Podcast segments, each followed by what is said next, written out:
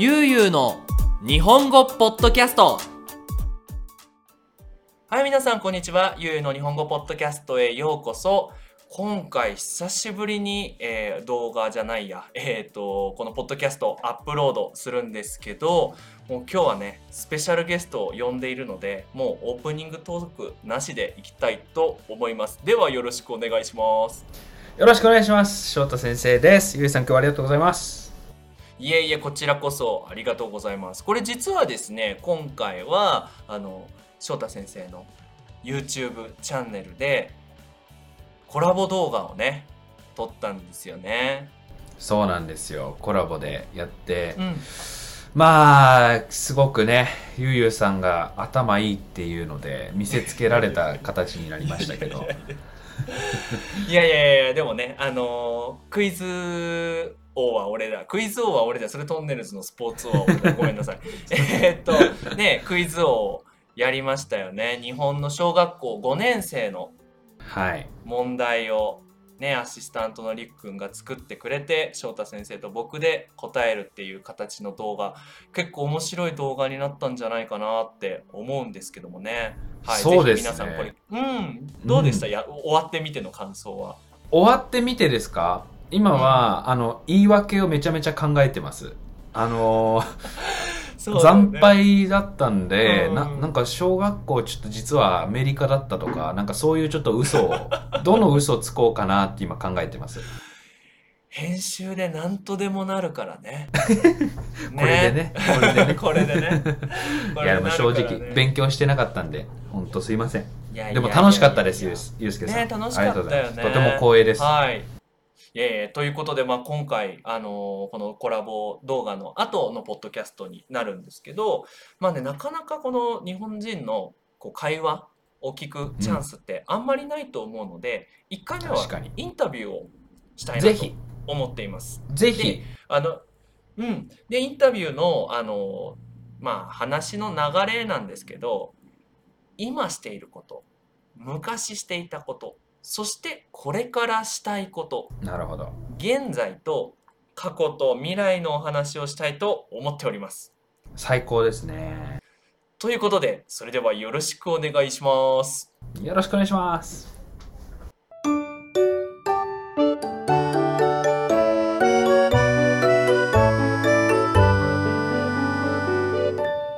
ゆうゆうの日本語ポッドキャストはい。じゃあ最初のテーマなんですけど、はい、えー、むか、えっ、ー、と、今していることですね。今していることを教えてください。はい、ありがとうございます。まあ、今していることはですね、ゆう、ゆうすけさんと少し似てると思うんですけど、うん、えー、外国人に日本語を教えるっていう風なのをやっていて、うん、まあ、これは、あの、1対1で教えているのではなくて、あの、グループ、を作ってそこのそうですねオンラインのコミュニティ。日本語村っていうコミュニティを運営してます。へえその日本語村っていうまあが学習者日本語を勉強している人のコミュニティだと思うんだけど、はい、それをこう始めようと思ったきっかけとか何年前に始めたとかその始めた時のエピソードをちょっと教えてもらってもいいかな。はいありがとうございます。これは、まだ実は始めて半年ぐらいなんですね。えっと、2021年1月1日リリースで始めたばかりでして、きっかけは、あの、いくつかあるんですけど、もともとインスタグラムで日本語を教えるコンテンツを配信してたんですね。で、いろんな人がとても喜んでくれてたんですね。だけども、僕はなんかそこで少し満足してたというか、うん、まあ自分がこう楽しければいいかなっていうふうに思っていた時期もあったんですけど、うん、やっぱりこのコロナになってから、うん、日本に来たいけど来れない。日本語学校に行きたいけど行けないっていう人がたくさんいるってことを知ったんですね。でそれを知った時に、なんか自分がこのインスタだけでいいのかなと思ってそういう人たちが日本語大好き日本に来たい日本勉強したい日本語勉強したいっていう人が集まれる場所を作ろうというふうに、まあ、そのコロナの影響があって、うん、あの決心しました。なるほどね。そのまあもちろんその日本語を勉強しているのは、まあ、このポッドキャストを聞いているような、まあ、皆さんの国で日本語を勉強しているような方もいっぱいいてでそうだ、あのちょっと話は戻るんですけど皆さんこの翔太先生のインスタグラムアカウントこのフォロワー数すごいですよね。今何人いるんですか？今は13万人ですね。あのフォローしていただいていて。すごいよねいえいえ全然なんかたまたま皆さんが、はい、見つけてくれて、うん、すごく嬉しいなと思いますね。はいラッキーです僕は。いやまあそのまあもちろん多分13万人もフォロワーがいる翔太さんだから多分いろんなメッセージとかが来て多分そういうメッセージの中でこうあ日本語を教える場を作んなきゃなっていうようなこともあったのかななんか。そうなんですよ、うん、あのー、一番多いメッセージは、うん、えっと日本語を勉強したいですっていうふうなあのメッセージなんですね。でまあなんかその時は、うん、最初そのメッセージもらった時は、いやだから僕今インスタグラムでやってるじゃんっていうふうに少し思っちゃったことはあったんですけど。なるほどね、まあ、コンテンツ作ってるから。あまりにも、うん、そうなんですよ。これを作ってるのが僕の答えだよって少しなんていうか、うん、あの独りよがりな考え方だったんですけど、うん、どうやらそのメッセージがいっぱい来るぞと、っていうことであのある人が教えてくれたんですよ。ある学生の人が、はい、あのー、まあ、先生のやつだと、日本語での言い方はわかる、だけども僕たちが知りたいのはなぜのところなんだと。その why なその語源とか、なんで日本人はそう考えるのかのところは、うん、教科書とかも教えてくれない。だけど先生は教えてくれるんじゃないんですか？っていうふうに言ってくれたんで、うん、ああこれはやる価値があるなって、うん、まさにそのメッセージから、うん、あの気づかされました。なるほどね。そのまあ今それこそこのインスタグラムとか TikTok とか YouTube でこう教えてる人っていっぱいいるけどそのどうしてを知りたいっていうのは確かに、はい、で、やっぱそのどうしてって人によって違うからあそれはもうじゃあグループを作ってコミュニティを作って教えていこうっていう動きなのかな、そうですね。あの、どうしてっていうのをコミュニティと、うん、えっと、そのコミュニティでは毎週授業やってるんですけど、うん、授業もその Y のところ、どうしてのところに注目して授業やってます。あとは、うん、あの、面白いのはですね、日本語の先生だけではなくて、日本語学習者のインスタグラムも結構伸びてるんですね。見られてるんですね。いや、すごいよね。だから、勉強してる人たちが私はこういうテキストこういう YouTube でこういう勉強をしたよっていう風なのにも価値があるなっていうのに気づいて、うん、まあそのコミュニティにした理由はその僕の一方的な授業じゃなくて、うん、みんながどういう勉強をしてるかをシェアできる場にもしたくてコミュニティにしました。なるほどね。確かにクラスっていうと先生から教えてもらうっていうイメージがすごく強いけどコミュニティになるとこうシェアし合うっていうイメージ。そうなんですまさに。本当におっしゃる通りですね。でこう実際こう半年動かしてみて、うんうん、こうなんか分かったこととか感じたこととか何かあったら、はい、そうですね。やっぱり感じたことは、うん、あのー、そのコミュニティっていう位置づけなんですけどやっぱ、うん、みんなの熱意がすごく高くてえっと、ある人が質問したら、うん、僕がそのメッセージ見る前に、うん、他の人がなんか一生懸命調べて、うん、あの、僕はこう思う、私はこう思うっていうのを、どんどんなんか、僕なしで解決されていて、そういうのはすごく素敵な場だなって思うんですけど、一方で、やっぱり自分がそのコミュニティオーナーである以上、一番、こう、熱量高く、あのー、やっていないとなっていうふうにも思ってます。そうだね。そこは難しいよね。ね。確かに。やっぱりその学生のこう理想っていうのは自分で調べて自分でこう学んでいける。やっぱどこまでも先生がいるわけじゃないからいつかはこう一人で勉強し始めなきゃいけない、はい、でそういう時にねそういうコミュニティがあってこう調べる癖とか、ね、うんうん、調べる習慣っていうのがつくといいとは思いつつも、はい、でも私が薄くなってしまうとコミュニティの価値ってなんだろうって思っちゃうよね。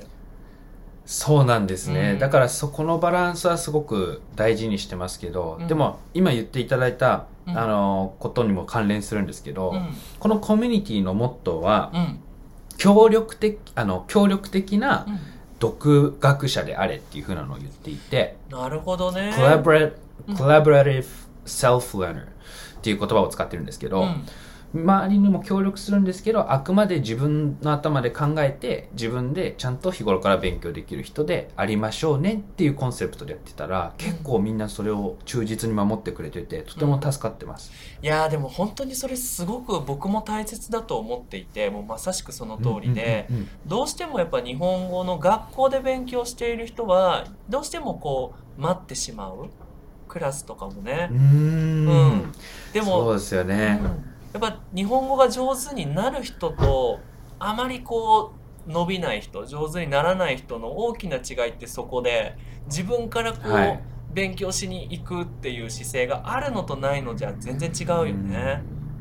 そうなんですよね。あくまで自分でっていう人はやっぱ伸びますよね。うん、だからこの話を聞いてるとすごいそのコミュニティはすごくなんかすごくはい。アクティブで、こう学習者のこう顔がすごくイメージできる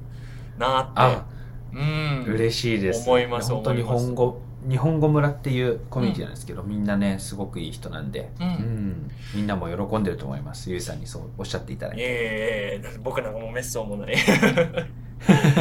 であとその、まあ、さっきも少し話に出たけどそのコミュニティプラスやっぱりそのはい。インスタグラムとで先ほどねコラボレーションもした YouTube とかっていう SNS もいろいろ力を入れて頑張ってると思うんだけどそれはなんかまた特別な理由とかがあるのかな、そうですね。えっと SNS は今あのインスタグラムとうん。YouTube うん。頑張っていて、YouTube は4月から新しく始めたんですけど、うんあのいこの活動も大事だと思うんですね。うん。なんでかっていうと、うん。えっと、やっぱコミュニティとか、あと授業っていうのは、もうある程度生徒さんの方で日本について学習して日本語もある程度できるようになった人たちがより上手くなるためにあのあるものだと思うんですね。なるほど、ね、だけども、本来は日本のこと少し知ってる、うん。ちょっと聞いたことあるくらいの人に英語で日本語ってこういう魅力があるよ。日本の文化ってこういう楽しさがある。っていうのを伝えられるのは、うん。今やっぱこれだけ YouTube、Instagram あるのでチャンスだと思うんですね。うん。うんだから、そういった意味でも、あの SNS もすごく力入れています。なるほどね。そのやっぱりそのねこうそれこそ翔太さんのコミュニティに来てくれる人っていうのはもう日本語がかなりできるまあかなりその知識がある人がうんうん来るわけで、そうなんです。ね、僕もそれすごく感じていてその、うんうんうんうん。今までのね先生ってあ私たちの学校で勉強したい人は来ればいいっていう日本語勉強したい人。集まれっていうお仕事がすごく多いけどその日本語勉強したい人を増やさないと、そう。うん本当にそうなんですよ。ま、もうそれです。まさにそれが言いたいことでした。うんね、そうじゃないとぼ僕たちのお仕事もなくなっちゃいますもんね。そうなんですよ。うんなんかやっぱり、いろいろコロナとかで世界の情勢が難しくなっていく中で、うんやっぱ待ってるだけじゃ、うんどうしても今後よ危ないなっていうか、うん。あのこっちから働きかける必要あるなと思ってはい。ゆうすけさんも一緒だと思いますけど、うんそういうあのソーシャルメディアの活動やってますね。ね、なんかそのじゃあみんなそのこれを聞いてる人はこれからね翔太さんの YouTube チャンネルとか Instagram のチャンネルにね見に行ってもらいたいんだけどその時にやっぱりああそういう気持ちでやってるんだっていうのをこう頭の中に入れてみるのと見ないのだと大きく違うからぜひそこはね皆さん分かってくれると嬉しいなと思います。あありがとうございます、うん。ぜひお願いします。はい。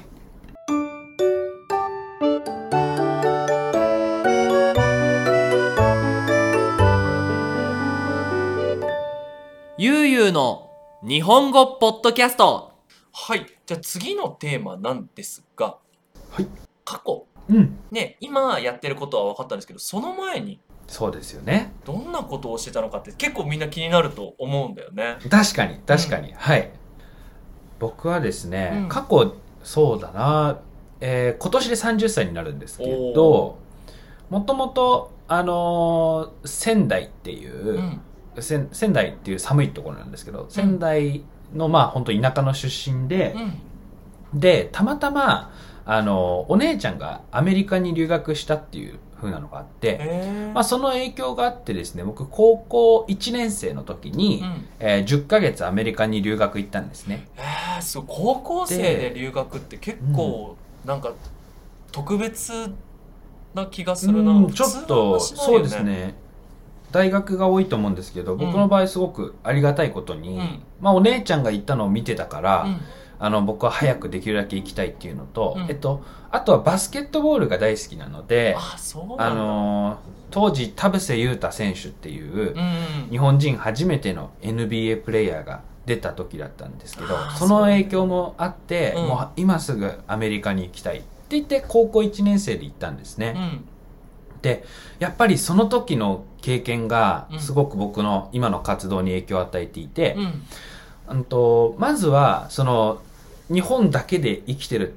のはすごく小さいというかやっぱり人口1億人のこんな小さい島国日本はすごく魅力的だけども、そこだけで人生終わるのはうん。なんだかもったいないなって若いながら思ったしうん。あとは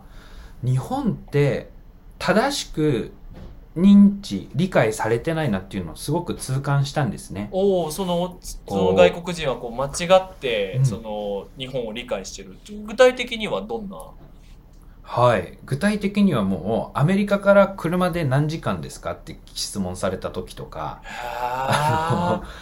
と、アジアっていう一つの国だと思ってたりー、うん。あの、言葉もやっぱ、あの、まあ、中国語うん。喋ってみてとか言われたりするんですけど、うん。あいや、あの、中国は中国ですごくいい国だし、日本は日本でまた違う国なんだよっていうのを説得しても、なんか、いまいちピンときてない印象があったりして。うん。これ多分今聞いてる人ははって思うけどこの話多分15年ぐらい前のお話だからまだそのインターネットとかも多分そんなに普及してなくて。そうですね。そう、だから多分今はまたちょっとシチュエーションは変わってきてると思うけどねそうですね。今はうん違うかもしれないんですけど。でもその当時のうんうんうん。翔太君は？そうなんですよ。当時はうん、それが、なんか、ある意味、こう、悔しさでもあったっていうか、うん自分のアイデンティティ、日本人であるっていうアイデンティティうが、ん正しくこう、理解されないのはすごくこう、寂しさが感じていて、うんで、やっぱその影響が強かったんで、うん。まあ、帰国してからも、英語、英米文学科、その英語に特化した大学に進むことになって、うん。えーそこで、でも、あのー大学の時は、うん。あんまりこう真面目に勉強したっていうよりかは、うん。僕はですね、ミュージカルと演劇の専攻をやってたんで、えー。なんかこう、机に座って勉強するっていうよりかは、自分で、うん。あの、劇を作って演じるっていう風なのを、まあなんかチームでやるっていうのをやっていて。なるほどね。だから、今の YouTube も、うん。え演技をメインにして楽しくやるっていうのがモットーなんですけど、うんうん。実はそれも、この大学の時の経験がうん。生きていて、でもやっぱ大学の時の先生が、うん。あのー国際的なうん何かこう戦略というか、国際的なコンテンツを制作するには、うん。いかに非言語的なところで、うん。あのー見せるか説得させるかが重要っていうのを言っていて、やっぱりうん。演技、絵、いろんなそのアート、スポーツ、うん。やっぱ全世界あのの広がっているものほどうん。非言語的というか、うん。言葉の説明がなくあの理解されるんでうん。その劇の重要性。うん。誰が見ても何が言いたいかが分かるっていうのはとてもあの重重要視してます。いやそれをさ知っているのと知ってないのだと多分これね今これを聞いてる人ももしかしたら YouTube やってる人ももしかしたらいるかもしれないけど、これすごい大事だね。確かにこの例えばジェスチャーとか表情とかうんうんそういうものって実は言葉よりももっとメッセージが強いってことだよね。そうですね。それを、あの、大学の先生に教えてもらって、うん、はい。いかにビジュアルで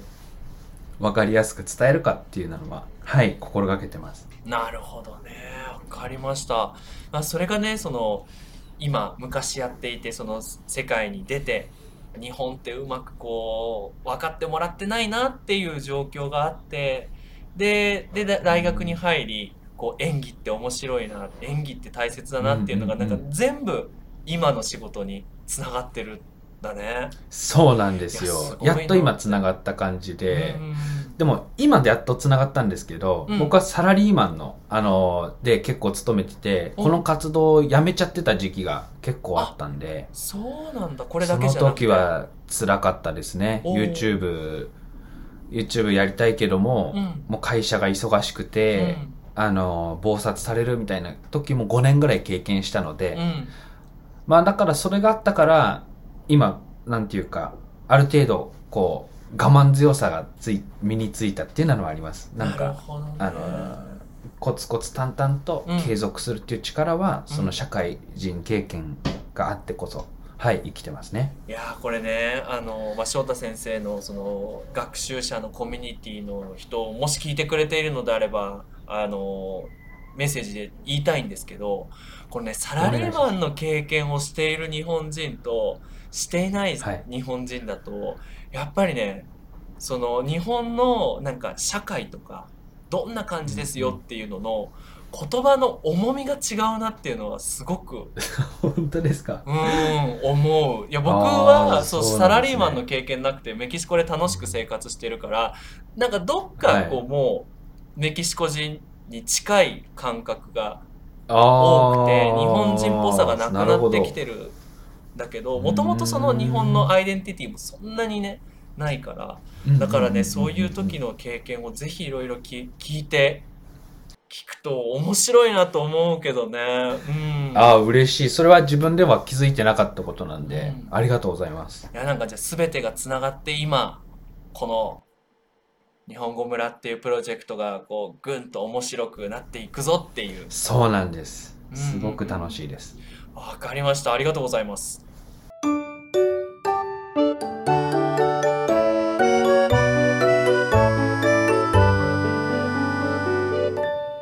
ゆうゆうの日本語ポッドキャスト。はい。じゃあ最後のテーマになるんですが、今、今やってることと、昔やっていたこと、そして最後はこれからやりたいことを聞きたいなと思うんですが。そうですね。あの、今やっとこうやりたいことをやれていて、すごく、うん、あの、日本語を教えるっていう活動が楽しいんですけど、まだまだやりたいことはたくさんあって、うん、一つは漫画、アニメの創作っていうのをやりたいですし、お、それは漫画アニメを作る？そうなんです。作る側でやるっていうのを考え、考えているというか、あの、絵の練習を2年前、うん、3年前かな、始めたんですね。うん、で、それはなんでかっていうと、もちろんこの演劇、演劇は一つ僕のなんかコンテンツのコアな部分なんですけど、やっぱりこれから年を取る一方だし、あの、なんかこれから若返ることはないじゃないですか。そうなってくると、もっと若い、そうです。もっと僕より若くて、話が上手くて英語が喋れる人が出てきた時に、まあやっぱり、あの、なんていうか、そこ、その要素だけを見られてしまうと思うんですけど、絵とかって僕が何十歳になっても上手になっていく一方ですよね。で、僕の絵は僕しか描けないし、うん、僕の作るストーリーは僕の頭にしかないから、うん、それを、えー、テキスト、うん、あの、日本語を学習するテキストの一つとしての漫画、アニメを今実は作っている途中なんですね。だから、まあ、あの、日本語学習者の話を聞いてると、ネットフリックスでアニメ見ましたとか、あの、宮崎駿の昔の、えー、映画を見て日本語勉強してますっていう人がすごく多くて、やっぱりこうストーリー性があって、あの、うん、世界観、アニメで、あの、勉強するっていうのはすごく相性がいいんですね。あの、相性がいいなと思うんで、それを、まあ、今、この SNS、YouTube と Instagram と日本語村のコミュニティに加えて、まあ、水面下で、あの創作しているっていうふうな状況です。いやいやいや、その水面下プロジェクトをこう教えてくれて本当にありがとう。なんかなかなかね、そうね、こう秘密にしたい部分もあったと思うけど。いやいや、全然。いやもはい。いや、でもなんか素晴らしいなって思ったのが、その、はい、僕が一回ね、その昔、えっ、ー、と、日本語オンラインワールドカフェっていう、まあ、世界の日本語の先生が集まって、まあ、会議をするっていう、まあ、プロジェクトが4年5年ぐらい前にあってすごい。その一応メキシコ代表で参加させてもらった時にそのこれからなくならない仕事にするためにはっていうのがテーマでへえめっちゃ面白い。そうそうそう。でその日本語の教えるっていうお仕事はこれからもうなくならないんじゃないかと頑張ればっていう答えになったけどでも確かに YouTube とかだとどうしてもやっぱ若くてそのね言葉が上手な人の方がどんどん伸びてくるし。でまあ実際こうね TikTok のフォロワー数とか見たら男性よりも女性の方がフォロワー数多いっていうのはまあ確かに見た目がねうん結構大事だから。えそこでこうなんか漫画とかあのそういうその自分のオリジナルストーリーを使ってその画面には出ないけど自分の作品を出していくっていう考えに至ったのってすごいな、うん、なんかこうきっかけとかはあったの？それを考える。きっかけはあのその日本語学習者の人の中でやっぱりアニメとかスーパーマリオゲームとかで、うん、あの勉勉強になってるっていう風なのがすごく嬉しかったっていうか、うん、日本人が作った創作物で喜ばせてるっていうような経験を見て、うん、あこれは自分もやりたい。なんか任天堂スマッシュブラザーズの発表、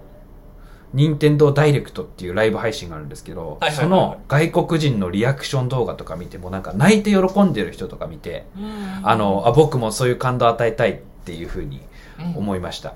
うん、なんで任天堂のあれが大きいですね。影響が大きいです。ね、うん、そういうのを見てやっぱこれからそっちの方面にね行ったらいいんじゃないかそうですね。創作者側として喜ばせたいなっていうふうな思いが強くなりました、うん。やっぱ何よりもねきっとこうサラリーマン時代があるからこうクリエイティブに働けることの楽しさっていうのは。常に憧れがあるんですよ、はい、うん。じゃあこれからどんどん絵の練習をしてぜひそれが出る頃には。あ、ね、嬉しいですね、そのその頃にも僕はまだ生き続けているのかどうかは分かんないですけどもし生き続けてまだそれなりに認知があればあの広めるお手伝いをさせてください。いやいやもうあの近いうちにはい、もうあの出したいと思ってますから。あそうなんだ、はい、もうじゃ結構、うん、もう間近。カミングスーンって感じで。スーンではないですけど まあ。カミングいつか。そうですね。でカミングいつかであの頑張ってますんで楽しみにしておいてください。はい、わかりました、わかりました。はい。ということで、まあ、今回は翔太先生という、まあ、翔太くんのこう人生を、すごくね、本当はこういう話って1時間、2時間、3時間って話しても、まだまだ時間が足りないくらいいろいろなエピソードがあると思うんですが、まあ、かいつまんでね、はい、はい、すごくこう小さく小さく話を聞きました。これね、きっといい勉強になると思います。はい。なんか本当にゆうさんありがとうございます。うん今日インタビューのなんかコメントありますか？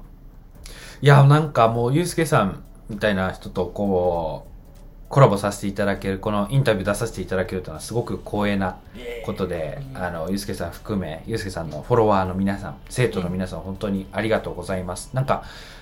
よくこう日本人同士の会話を聞いてみたいっていうふうなの、うん、僕もすごくリクエストであのいただくのでなんか、うん恥ずかしながらこういうインタビューさせてもらうのって本当多分初めてな経験だったんで、うん、なんかとても楽しくできました。本当にいい経験になりました。ねこれ今回ねラストではなくまたね細かいシリーズではい。いろいろね、ね話したいことはあるんですけどね。まあお互い他の仕事もあるからね、そうですね、うん、クイズもやんなきゃいけないしそうだね。はい。ということで 次回楽しみに待っていてください。ということで皆さん、はい、聞いてくれてありがとうございました。ありがとうございました。ということで引き続き日本語の勉強頑張ってください。それじゃあまたね。バイバーイ。